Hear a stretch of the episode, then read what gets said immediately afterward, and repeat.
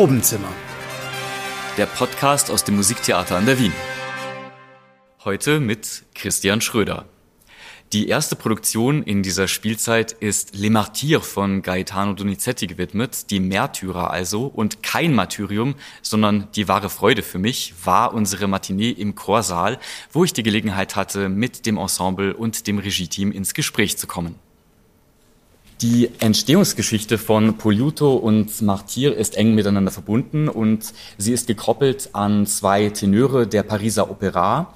Das äh, hier sehen Sie schon Herrn äh, Donizetti, wie schon erkannt wurde, das bin nicht ich.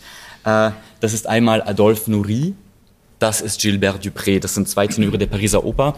Ich werde sicherlich gleich noch mit John Osborne über die beiden Tenöre sprechen und wie sie in die Struktur des Werkes eingegriffen haben. Darum will ich jetzt gar nicht so viel vorwegnehmen. Ähm, Adolphe Nourri war der große langjährige Star der Grand Opera, ein, ähm, ein hoher Tenor, der unglaublich kultiviert hat, war, der selbst komponiert hat, der selbst in Texte eingegriffen hat, mit Scribe zusammengearbeitet hat. Und der bekam nun arge Konkurrenz durch Gilbert Dupré und hat die Opera de Paris verlassen, weil er um seine Karriere fürchtete und wollte in Italien neu durchstarten, ging nach Neapel und hat dort Kontakt mit der Kulturszene geknüpft das kam auch Donizetti zu Ohren und der hat seine Arbeit an Gemma di Vergi liegen gelassen, um für Adolphe Nourri ein neues Stück zu komponieren und das wurde dann Poliuto.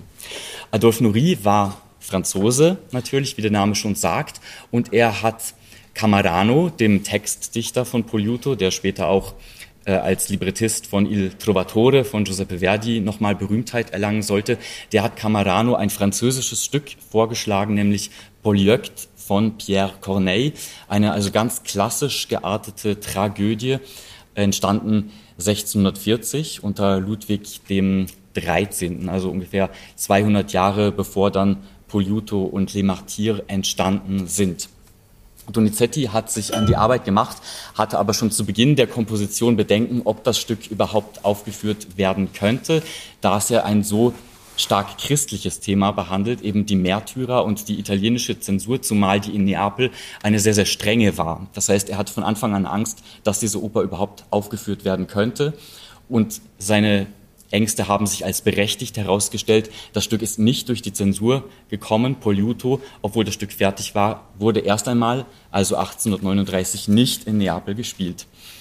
Das hat Donizetti damals aber gar nicht so sehr gestört, denn er hatte bereits ein Ass im Ärmel. Er hatte bereits seine Fühler nach Paris ausgestreckt und dort Arbeitsbeziehungen mit der Opera de Paris begonnen und ging also nach Paris mit dem festen Vorsatz, den Poliuto dort übersetzen zu lassen und als französische Grand Opera herauszubringen.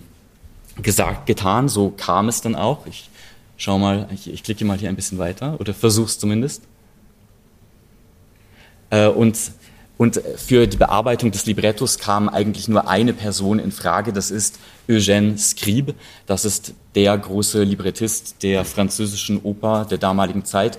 Wie kann man seine Libretti beschreiben? Das waren quasi well-made plays, wie wir heute sagen würden, also eine ziemlich komplexe Dramaturgie, sehr viele Figuren, sehr viele Handlungsstränge, die dann aber am Ende meisterhaft zusammengeführt werden und gemeinsam mit Komponisten wie Aubert und auch ganz besonders Meyerbeer, also solche Werke wie die Hugenotten oder der Prophet, waren zur damaligen Zeit schon komponiert worden, hatten mit Scribe zusammen ja die französische Operngeschichte revolutioniert und revolutioniert ist auch ein ganz passendes Wort, weil sich eben nach der französischen Revolution so ein ganz neues Opernverständnis oder ein anderes Bedürfnis durchgesetzt hatte, zumal in Paris natürlich. Man wollte weg von Opern, in denen der Adel oder in denen die Götter oder Helden im Mittelpunkt stehen. Man wollte hin zu ganz normalen Menschen. Die standen etwa in der Opera Comique auf der Bühne oder zu großen spektakulären Stoffen und die standen an der Grand Opera de Paris auf der Bühne. Ähm, und die Spezialität von Eugène Scribe war es sozusagen, große historische Ereignisse zu verknüpfen mit privaten Begebenheiten. Also ein Beispiel, wie das ganz gut funktioniert, ist zum Beispiel Verdis Vespri Siciliani. Äh, die sizilianische Vespa ist ein Massaker, das in Palermo stattgefunden hat und äh, das Signal zum Start für dieses Massaker waren die Vespa-Glocken am Dom von Palermo. Und dieses historische Ereignis nimmt Scribe dann also hin und verknüpft es mit einer klassischen Liebesgeschichte und das Ganze löst sich dann so auf, dass das Glockengeläut, das das Massaker auslöst, die Hochzeitsglocken vom Liebespaar sind. Und die Braut erfährt also am Tag ihrer Hochzeit, wenn sie die Ehe schließt und die Hochzeitsglocken läuten, dann wird sie ein Massaker auf, auslösen. Und das ist dann sozusagen die Zuspitzung, die dieses Drama erfährt. Also Skrip war ein Mann der spektakulären Effekte, wo einem quasi im Publikum das Herz stehen blieb. Und das Besondere und darum habe ich das jetzt so ein bisschen ausführlich erzählt, ist, dass es ihm bei Le Martyr gar nicht so möglich war, sich solchermaßen auszubreiten, komische Episoden in das Stück einzufügen, weil es ja auf einer französischen Tragödie basierte von Pierre Corneille. Das heißt, Eugène Scribe hat den Auftrag von Donizetti angenommen, das Werk bearbeitet, ins Französische übersetzt und umgestaltet. Er hat aber, weil er wusste, dass viele Franzosen dieses ursprüngliche Stück, auf dem Poliuto basierte, Polyeucte von Corneille, das es in Frankreich sehr bekannt war, hat er sich dem Stück von Corneille sehr angenähert. Das heißt, wir haben es wirklich mit einer romantischen Oper zu tun, die aber wie ein klassisches französisches Theaterstück nach aristotelischem Schema verläuft, also direkt quasi in die Katastrophe hinein und deshalb wirklich ein, ein unglaublich enges, packendes Drama ist, das einem wirklich quasi den Atem verschlägt. Ja, das Stück fand dann 1840 statt, zum ersten Mal an der Opéra de Paris. Am 10. April war die Uraufführung. Das Ganze hatte sich also ein bisschen hingezogen. Zum Glück für Donizetti, muss man sagen, weil er in der Zwischenzeit mit zwei anderen Stücken bereits in Paris für sich Werbung machen konnte. Das eine war die französische Version von Lucia di Lammermoor, also Lucie de Lammermoor. Keine richtige Bearbeitung, sondern mehr eine französische Übersetzung und auch ein Stück, das er extra für die Opéra Comique geschrieben hatte, La Fille du Régiment, die Regimentstochter, also auch ein genuin für die französische Bühne geschaffenes Stück, das dann in Paris zu einem wahren Hit geworden ist. Und Sie alle kennen bestimmt, vielleicht kennen Sie sogar die Version von John Osborne, der dieses Werk sehr oft gesungen hat, À mes amis, quel jour de fête, diese berühmt-berüchtigte Arie mit den neun hohen Cs. Donizetti war also in Paris ein, ein ganz äh, gefragter und gefeierter Mann und dementsprechend wurde Le Martyr dann auch mit Spannung erwartet und ist ein äh, riesiger Erfolg geworden und wir haben alle gerätselt, wieso dieses wunderbare Stück dann so selten aufgeführt wurde, nach und nach. Es liegt, glaube ich, vor allem daran, dass es so schwer ist, eine adäquate Besetzung dafür zu finden. In Wien kam dann, wie gesagt, das Stück noch zweimal heraus. Poliuto lief ein paar Mal und äh, das letzte Mal möchte ich Ihnen nicht vorenthalten. Das war 1986 im Konzerthaus Konzertant mit José Carreras und Katja, Katja Ricciarelli in den Hauptrollen. Und auch da ist kurioserweise eine Mischfassung gewählt worden. Das heißt, man hat Poliuto gemacht, aber man hat auch Ausschnitte aus Les Martyrs äh, eingefügt, also französische Stücke eingefügt, die dann aufs Italienische zurück übersetzt worden waren. Ja, worum geht es in dem Stück? Das habe ich Ihnen bis jetzt vorenthalten. Der Titel verrät es natürlich. Es geht um Christenverfolgung um Christenverfolgung in Armenien, genauer gesagt. Das Ganze spielt im Jahr 256 in Militine oder Militene, je nach Übertragung. Das liegt im heutigen Ostanatolien. Äh, die römischen Kaiser haben Christenverfolgung angesagt und das Ganze geht zurück auf eine tatsächlich existierende Heiligenlegende. Das heißt, es gibt wirklich die Legende vom heiligen Polyöktus, der sich geweigert hat, sich dem römischen Opferkult anzuschließen und deshalb geköpft wurde. Andere historisch überlieferte Figuren waren seine Frau, Pauline, Paulina, deren Namen man auch kennt, und sein Freund Nearchus, der in unserer Oper als Nearch auftritt. Sein Schwiegervater wird auch erwähnt, der allerdings keinen Namen hat in der heiligen Legende und Sever, die Baritonrolle, also der Gegenspieler und der Liebeskontrahent von Polyeucte, ist dann eine Erfindung gewesen von Corneille. Äh, noch bei Corneille wird äh, Polyeucte am Ende enthauptet und Scribe, der sich dann doch nicht nehmen lassen konnte, das Stück etwas spektakulärer zu gestalten, verändert dann den Schluss, in unserer Oper endet es damit, dass Polyeucte und Pauline in der Arena den Löwen zum Fraß vorgeworfen werden. Äh, ob das bei uns auch äh, der Fall sein wird, ob echte Löwen auf der Bühne sind, äh, ob das Martyrium ein Thema ist, was uns heute noch angeht, wie man das heute auf die Bühne bringen kann, ob es eine französische Oper ist oder ob es eine italienische Oper in französischem Gewand ist, das äh, werden wir in der nächsten Stunde versuchen herauszufinden. Auf jeden Fall werden wir es in den Aufführungen, zu denen ich Sie jetzt schon herzlich einlade, natürlich herausfinden. Und bevor wir jetzt in die Musik einsteigen, damit wir nicht nur bei der Theorie bleiben und der Diskussion, noch äh, einen kleinen Hinweis für alle Katholiken unter Ihnen. Heilige sind ja oft auch Schutzpatrone für irgendetwas und so ist auch der heilige Polyökt ein Schutzpatron. Er ist nämlich der Schutzpatron der Vertragsklauseln und Vertragsunterzeichnungen. Das heißt, wenn Sie demnächst einen neuen Handyvertrag abschließen und Katholik sind, das muss ich natürlich hinzufügen, dann können Sie zum Beispiel ein Stoßgebet zum heiligen Polyökt schicken und normalerweise müsste dann alles gut gehen. Und ich würde sagen, wir stellen Ihnen unseren Polyökt aber erst einmal musikalisch vor, bevor wir dann in das Gespräch einsteigen. John Osborne singt seine Auftrittsarie am Klavier begleitet von Julia Simonian. Viel Vergnügen.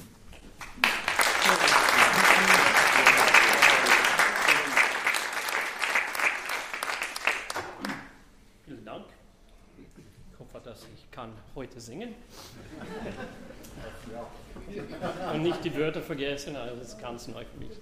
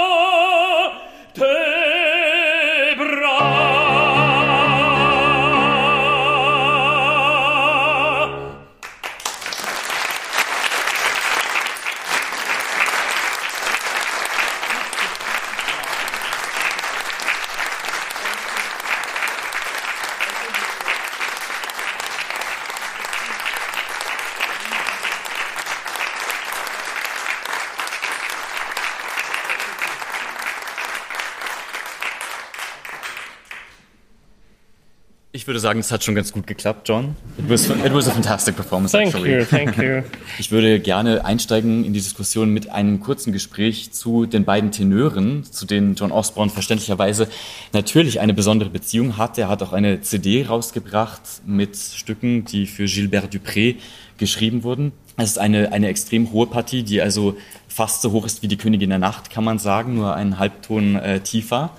Äh, und äh, John Osborne hat sich dem Tenor Gilbert Dupré ganz besonders gewidmet. Ähm, was, was für eine Stimme war das oder was hat dich so daran fasziniert, dass du dich diesem Repertoire widmest? What kind of voice did you? You know, I uh, we are of course have no record of actual hearing the voice of Gilbert Dupré. But of course he wrote uh, or he performed and sang many roles that are written with a very high tessitura. I know that there are some uh, wonderful critiques of uh, the way that Nourri sang and the way that Gilbert Dupré sang. And I, I, my understanding is that, uh, that uh, Adolphe Nourri had probably a bit of a heavier voice. Uh, and then the higher notes, because he tried to sing them in full voice, uh, he was critiqued as sounding like a capon uh, at times where it just sounds like ah, just a, like almost like a scream, and that it was actually sounded vulgar. Uh, and then uh, Gilbert Dupré came along, and he actually was able to master this ut de poitrine, uh, and actually eventually led to uh, Nourri being uh, having a lot of psychological issues with this and committing suicide later. Yeah, so we are fortunate that uh, Gilbert Dupré did come along and mastered, really mastered, how to sing in the upper register with, with sort of a full mixed voice, which is kind of like a falsettone, uh, which is like a reinforced falsetto. When I follow these examples of that were presented by Donizetti, his music, uh, being able to also come from the Italian school, but incorporate his style into the French style is really ingenious. And being able to work with somebody like Eugène Scribe, who was one of the greatest uh, librettists at the time, uh, it's, I mean, we are given this beautiful gift. And I just use it as, uh, as sort of uh, a wagon for, for, for going in my entire career. I've done La Fille de Régiment. I've done now Lucie de l'Amour. I've done now Les Martyrs. And I've also uh, sung the aria from Don Sébastien, another beautiful French opera that Donizetti wrote, also for Gilbert Dupré. Mhm. Man hört, wenn man in die Kirche geht, natürlich viel von Märtyrern. Es gibt Litaneien, die sich Märtyrern widmen, aber trotzdem ist das ja etwas, was unserer heutigen Zeit erst einmal sehr fern erscheint ähm, wenn man an heutige Fälle denkt, wo Menschen sich der Religion willen dem Tod hingeben oder, oder sterben für eine religiöse, religiöse Überzeugung, dann denkt man heute sicherlich erst einmal an Terrorismus, also an ganz andere Dinge. Ähm, es ist aber natürlich eine große Frage, die, die wir uns vielleicht alle schon einmal gestellt haben. Gibt es eigentlich irgendeine Idee, irgendeine Überzeugung in meinem Leben, für die ich tatsächlich sterben würde, weil sie größer ist als mein Leben? ähm, gehe ich diesen Weg und sterbe dafür? Ist es nicht vielleicht besser, etwas abzuschwören, weiterzuleben und im Geheimen zu kämpfen? Was sind Wege, die man gehen kann? Jetzt interessiert mich aber natürlich, wie das Ganze auf die Bühne kommt, äh, um mal konkret zu werden? Die erste Sache, die, die muss man sagen, dass das ist unglaublich, dass diese Le Martyr einfach unbekannt ist, weil da, diese Oper ist einfach ein Meisterstück. Das ist unglaublich, unglaublich gut, musikalisch, und von Libretto her. Meine, das ist wirklich eine echte Superdrama mit starken Charakteren, die nicht zweiseitig sind, äh, wissen Sie, so schwarz-weiß, nur sind total kompliziert. Es gibt keine Monsters und keine Heilige. Die Christen sind eigentlich ganz verrückt und böse, bösenhaft. Meine, die ersten Chor stellt sich vor, ist, ist, ist nur für, ist wie Gentleman's Club. Das sind nur Männer, die sind eingeladen für diese christliche Party, was ist natürlich lustig. Und I mean, lustig, interessant. Und dann am Ende, wenn die alle äh, sterben sollen, dann kommen nur die Frauen. So, meine, das ist wirklich, man denkt, mein Gott, er war wirklich irgendwie wie, wie von heute. Ne? Äh und äh, die heilige Projekt ist auch nicht so heilig, äh, wie er äh, seine Frau behandelt und Pauline ist unglaublich schöner Charakter, die eigentlich so Anti-Diva ist, weil wir kennen Belcanto, das ist immer so konstruiert, dass Diva kommt und stirbt und die ganze Welt ist Univers für ihr. Und das ist sowas, dass es gibt eine Diva und drei starke Männer und die nehmen ihren Platz ständig. Na, das ist wirklich, sie kommt, sie hat zwei wunderschöne Arien, aber die singt alleine, na, alleine im Zimmer so, so schüchtern sozusagen. Und die Männer haben diese große Rolle, kommen immer und sagen alles, was sie machen sollten, bis Ende, bis fast bis Ende. So, natürlich, äh, wir folgen diese Sachen, die, die rein im Stück geschrieben sind. Und wir sind ganz so genau mit Geschichte erzählen, weil es ist so gut ist einfach, das zu ändern. Meine, äh, äh, es ist kein Grund da, dafür. Und diese Hybrida, hybridische oder wie, wie, wie Hybride. Kuba, Hybride, das ist auch spannend, weil wenn man Belcanto irgendwie zusammen, zusammen auf die, auf die französische Grand Opera reinbringt, dann kriegt man viel mehr Drama, weil die Sprache einfach läuft vorne. Unsere äh, ähm, Dirigent Jeremy wirklich sorgt dafür, dass man einfach nicht irgendwie steht in Musik, so wenn man irgendwie italienische Belcanto hört, anhört, dass das offen, ich, ich rede fast schneller wie du, ne? Ja. Aber das ist von, das ist einfach äh, schön. dass es ein bisschen steht, na, auf diese äh, Bel, Bel, Etwas Statuarisches. Ja, sozusagen. und die französische Sprache macht das alles ein bisschen so wie fast wie, wie, wie Film, wie, na, die, die Aktion läuft einfach weiter, weil, und wenn man spricht über Realismus.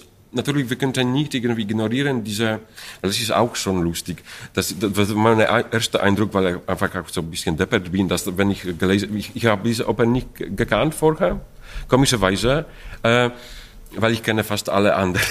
so, und erste Sache, die ich gelesen habe über diese Oper, ist, dass das Grand Opera in Armenia und ich komme aus Polen, so ich habe diese äh, postkommunistische bisschen die Bilder, so gedacht, wow, das ist wirklich witzig, no? so Grand Opera in, in kommunistische Armenia. Und ich dachte, das ist ein bisschen, äh, das ist spannend einfach. Und äh, ich höre Opern seit 40 Jahren so jeden Tag, so das ist wirklich so meine hm, beste Beziehung, die ich hatte im Leben und äh, sicher längste. und und, äh, äh, und, äh, und was, was wollte ich sagen? Ah, und ich finde, das ist einfach unglaublich schöne äh, parallele Welt, pa parallel, so Sci-Fi, parallel, weil es ist so unglaublich konstruiert und, äh, und es ist so stark und unglaublich auch künstlich, aber so stark von, das, von Opern, man kriegt alles, was man nicht von Leben kriegen kann. Auch, und das ist, das ist die Sache, die erlaubt uns einfach nicht zu filmisch und realistisch zu sein in der Regie quasi. Äh, wissen Sie, was ich meine? So ist es nicht so, dass wir schauen jetzt irgendwie ORF, äh, TV-Series, äh, dass wir können wirklich unsere Imagination einfach, puh, so wie Donizetti und Skrip und alle mögliche so auf, es gibt ein Wort aufspritzen oder so, keine Ahnung. So, ja, aufblühen lassen. Aufblühen lassen, ja.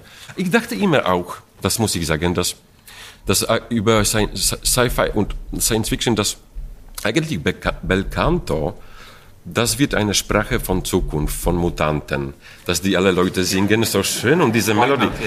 Und das ist eigentlich wahr, weil wenn man hört, diese wunderschönen Künstler, die wir haben, ich meine, die sind ein bisschen so wie die schönsten Mutants, die gibt, ne? Weil diese, das, was kommt davon, von diesem Muskel hier, das ist einfach zu viel, meine Zunge. I mean, das ist zu schön. Das ist un so, diese ganze Geschichte, ich, ich, wir versuchen einfach reinzubringen. So, so, das meine ich, das ist nicht realistische Geschichte. Das ist keine so, so mhm. kleine Verismo oder irgendwas. Es kommt zu Ästhetik. Und Ästhetik, wir haben Glück, äh, arbeiten mit Alexandra Wasilkowska und sie, ist, äh, sie hat Ästhetik wie niemand anderen. Ich meine, das, das ist wirklich außergewöhnlich. Äh, dass wenn man, wenn Sie sehen eine Arbeit von ihr, das kann man nicht, es ist wie, keine Ahnung, Miro oder Kokosch mhm. oder Schiele. Das, das, das weiß man, dass es Alexandra Wasilkowska ist.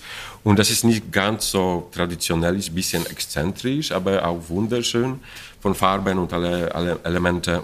Äh, das ist unsere Welt, die ein bisschen exzentrisch ist, aber, aber, aber arbeitet mit alles, was Donizetti äh, einfach rein in die Partitur geschrieben hat mit Skript. Also das Bühnenbild hat man sich eigentlich vorzustellen wie ein Gemälde oder ein leicht expressionistisch, surrealistisches Gemälde, kann man ja, sagen? Kann man schon sagen, ja. ja.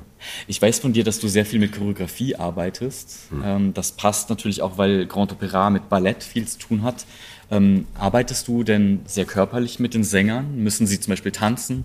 Müssen sie sich bewegen? Ja, die sitzen nicht ständig. das ist der Eindruck täuscht. Ja. Meine, ich, ich, denke, Open Regie, das ist, das, ist, das ist ein bisschen was auch Besonderes und hybridalisch. Hybrid, Hybrides. Meine, das ist sowieso ein bisschen Choreografie von alles, so choreografierte Psychologie. Meine, das muss man wirklich in richtigen Zeitpunkt bringen und das alles, was eigentlich jede Bewegung muss man irgendwie von Musik rausnehmen, na, das, weil, alles, weil, weil alles einfach in die Noten geschrieben ist bei Komponist. Alle Emotionen und so weiter, aber dann man spielt man nicht so wie Meryl Streep im Kino mit so Close-ups, dann muss man alles so körperlich irgendwie übersetzen und äh, inszenieren. So, das, das wäre dann, deswegen wäre, würde, wäre, würde ich nicht äh, Choreografie limitieren zu, nur zu Tanz. In Original, das, es gibt drei Tänz, Tänze in die französische Oper. Wir haben nur ein, aber fünf Minuten lang. Ja. ja. also das, das Ballett haben wir etwas zusammengestrichen, sonst wären es 20 Minuten. Wir haben fünf Minuten, die dann aber dafür spektakulär, spektakulär. sind. Und, und letzte Sache mhm. ist das, was ist total spannend in dieser Oper, ist, dass es ist eine wunderschöne Mischung zwischen Kammeroper, wenn und eine riesige Grand Opera. Und das ändert sich ständig. So, man kriegt wirklich so 60 Leute, die ständig. Und dann kriegt man zwei Dinge, die 20 Minuten ganz leise über äh, Emotionen singen. Und das ist einfach unglaublich schön. Man kriegt diese, diese riesige Palette von, von was Theater, Musiktheater eigentlich kann sein, ne? Mhm. Das ist schön. Also eigentlich äh, so ganz typisch für die Grand Opera von Scribe, dieses ständige Wechseln zwischen ja. Kammerspiel und Bombastik, genau. was wir dann später bei Verdi natürlich auch finden, genau. bei Aida, der natürlich viel von Donizetti mhm. dann auch übernommen hat. Auch die Melodie, oh, ja. weil der Chor vom dritten Akt äh, klingt wie Aida. Aber Donizetti war früher so. Verdi hat sich inspirieren lassen möglicherweise nicht wie Ramphis, sondern wie Felix, klingt äh, die Arie des Felix. Ähm, und ich würde mich freuen, wenn wir jetzt einfach mehr in die Personenregie, in die Personenführung einsteigen und die Oper von dieser Seite auch noch einmal kennenlernen, die Ambivalenz der Figuren, äh, wie dieses Kammerspiel denn eigentlich so psychologisch äh, fast ja wie ein Kriminalfall ausgedeutet wird. Und äh, um diesen Blog einzuleiten, würde ich dich gerne bitten, deine Arie zu singen. David Steffens mit Aris Felix und am Klavier wieder Julia Simonia.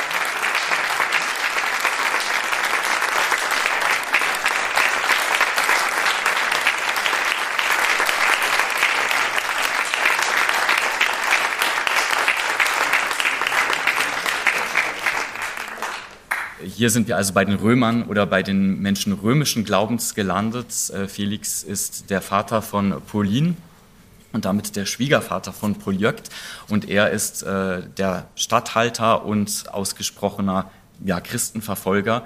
Und äh, die Arie hörte sich ja zunächst einmal sehr väterlich freundlich an zu Beginn und bekam dann zum Schluss auch dramatischere Untertöne, will ich mal so sagen.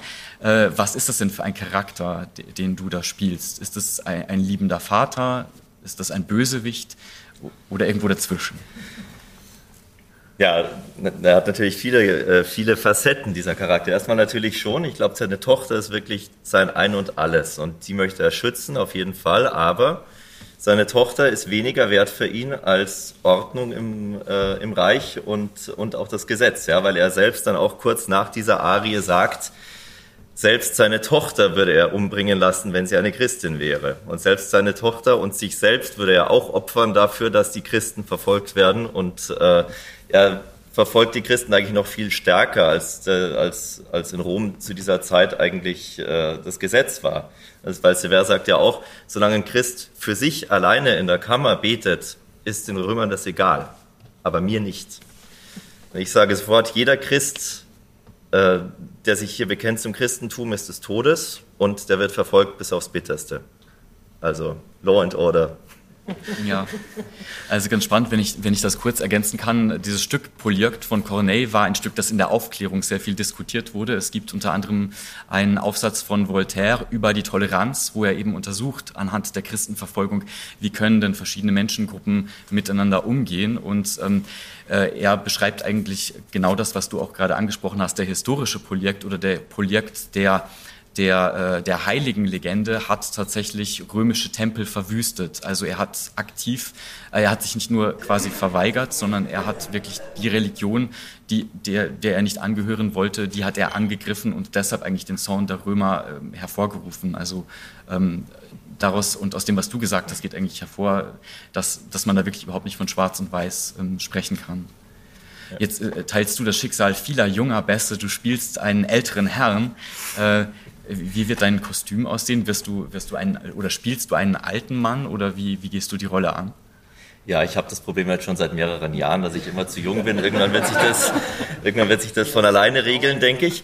Äh, aber in dem Fall ist es auch wirklich so, dass es eher so ein, also die Kostüme sind ja sehr fantasievoll auch und es geht eigentlich in dem Fall nicht um einen, um einen starrsinnigen alten Mann, würde ich sagen, der, der die Zeichen der Zeit nicht erkennt, sondern es geht eher darum, um einen relativ ja, ich würde sagen, so einen grausamen, durchgeknallten Diktator eigentlich in gewisser Weise, der, ähm, der auch Freude dran findet, einfach andere Menschen zu quälen mhm. äh, und der vor allem auch immer, äh, um seine eigene Macht zu stärken, vor seinen Leuten eine Projektionsfläche braucht von, von Menschen, die er runtermachen kann. Mhm.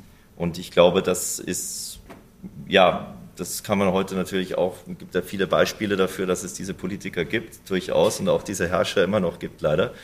Und ich glaube, das ist eher so eine Art, ist, wie man das, also das ist eigentlich alterslos, würde ich auch sagen, dieser Charakter. Das ist ja auch das Tolle an der Oper natürlich, dass, es, dass man halt nicht unbedingt der alte, liebende Vater sein muss, sondern es geht ja eher um einen Antagonisten zum Liebespaar, der dem Liebespaar im Weg steht eigentlich auch. Oder der halt irgendwie letztendlich, ich stehe ja eher für die für die staatsmännische Politik in gewisser Weise, ja. ja.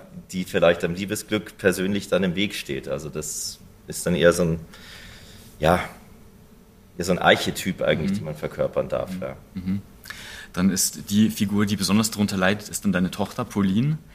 Intanto mi piace molto la visione eh, che abbiamo costruito col regista, perché eh, spesso le donne sono nelle opere sembrano molto fragili, sembrano mh, mm, subire un po' le situazioni, ma in realtà sono quelle che le portano poi alla fine alla svolta, che rendono ehm, come dire, l'eroe tale e quindi che ehm, ecco, hanno un ruolo catartico, come dicevamo okay, poc'anzi. Okay. E in questo caso eh, lei non solo rivaluta gli uomini della, eh, dire, dell'opera, ma eh, crea proprio una, una, svolta nella visione della donna. Quindi col regista abbiamo eh, dato un potere eh, a Pauline eh, di rivalutare la storia, diciamo così, di re, re, eh, redimerla in qualche modo. Mm-hmm. E, e, questo mi piace molto perché diciamo, non amo questa finta fragilità femminile. Sì, ecco. Tipica del Novecento. Sì, sì. Ähm, ich übersetze es mal kurz. Es geht, ähm, äh, sie findet es sehr spannend, wie die Regie mit dieser Rolle der Pauline umgeht, denn oft ist die Primadonna des 19. Jahrhunderts in der Belcanto-Oper eben die leidende, duldende Heldin, das unschuldige Opfer, der etwas angetan wird und der man am Schluss eben zum Sterben, beim Sterben zuschaut. Und hier wird Pauline umgedeutet oder aus dem Text, aus der Musik umgedeutet, muss man mal sagen, zu einer sehr starken Frau, denn oft ist es eigentlich in, in der Weltgeschichte und in der Operngeschichte so, dass es ja gerade die Frauen sind, die den Mann ähm, zu dem Helden machen äh, und ihn sozusagen dahingehend unterstützen, der er dann wirklich ist. Und insofern kommt äh, dieser Pauline eine kathartische Rolle in diesem Stück zu und, ähm, und es wird sozusagen nicht künstlich herbeigeführt, dass diese Frau nur in einer Opferrolle verharrt. Ähm, was ich sehr spannend finde, ist eigentlich dieses Liebesverhältnis zwischen Pauline und Polyeucte. Pauline war nämlich, bevor sich der Vorhang hebt, eigentlich mit Sever zusammen. Den hat sie, den glaubt sie tot. Er ist in die Schlacht gezogen und sie lässt sich einreden, er ist tot und hat deshalb Polyeucte geheiratet. Also man kann sich fragen, ist das wirklich eine Liebesgeschichte, die da von Anfang an da ist? Wird es aber vielleicht im Verlauf der Oper eine Liebesgeschichte? Io penso che ehm, lei ami tutti questi uomini in modo diverso. Eh, Severa è il suo primo amore, quindi è un amore più passionale, più carnale. Eh, con Poliuto c'è un amore maturo, eh, quello legato appunto al matrimonio, anche ai doveri familiari, a una quotidianità. Alla fine io credo che lei si sacrifichi eh, in favore dell'amore, non tanto dell'amore per Poliuto o per Sever o per il Dio, ma per l'amore, cioè un amore che è eh, trasversale, eh, non vede Dio, non vede popolo, cioè è per tutti. E quindi lei, secondo me, vuole onorare proprio questa, eh, questa forza, questa energia universale. Mm-hmm. Ähm, das finde ich sehr, sehr spannend. Das, äh, sie hat gesagt, dass Pauline eigentlich alle diese drei Männer um sie herum liebt, nur eben auf unterschiedliche Art und Weise. Eben die väterliche Liebe zu Felix, die, ja, die, die körperliche, die, die, die, die romantische Liebe zu Sever und dann die, die eheliche Liebe zu Polyeucte und mh, dass man da eigentlich ganz gut unterscheiden muss.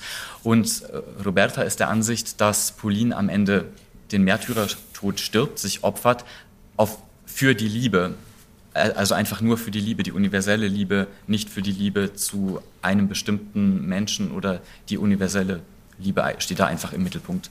Deshalb äh, ist sie vielleicht auch die Katharsis oder die kathartische Figur quasi. Äh, Mattia, du bist eigentlich gewohnt, wahrscheinlich als Bariton in die äh, Rolle des Eifersüchtigen äh, oder des Störenfriedes äh, einzusteigen. Ähm, was kannst du uns über die Rolle des Sever erzählen? You're probably used as baritone to play the evil guy or the guy who crashes a love affair. yeah. So is, is Sever in this in this regard is he a typical baritone? Yes, for sure. I prefer to talk in Italian because my English, certo, when I get nervous, can be no. really bad. I prefer to speak in Italian. Io penso che sì, chiaramente il baritono nell'opera, come tutti sappiamo, è sempre alla fine quasi sempre l'antagonista del tenore. C'è sempre questo triangolo amoroso tra, tra noi, dove c'è sempre in mezzo una mm. donna. Come si vede qui? Sì, esatto, esatto.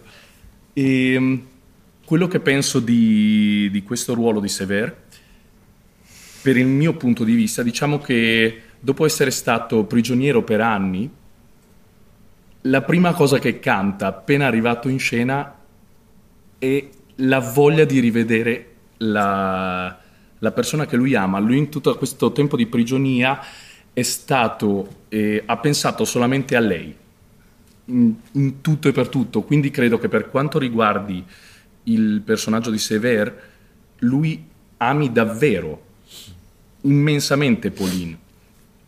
E lo dimostra, secondo me, perché vorrei sapere chi di voi è, potrebbe fare una cosa del genere quando lui accetta l'amore di lei per, per, Poliuto. per Poliuto e, um, e lo, in una certa maniera cerca di aiutare, di salvare Poliuto. Lui accetta questa supplica che lei fa eh, a Sever di aiutarla a non, a non, sacrificarlo.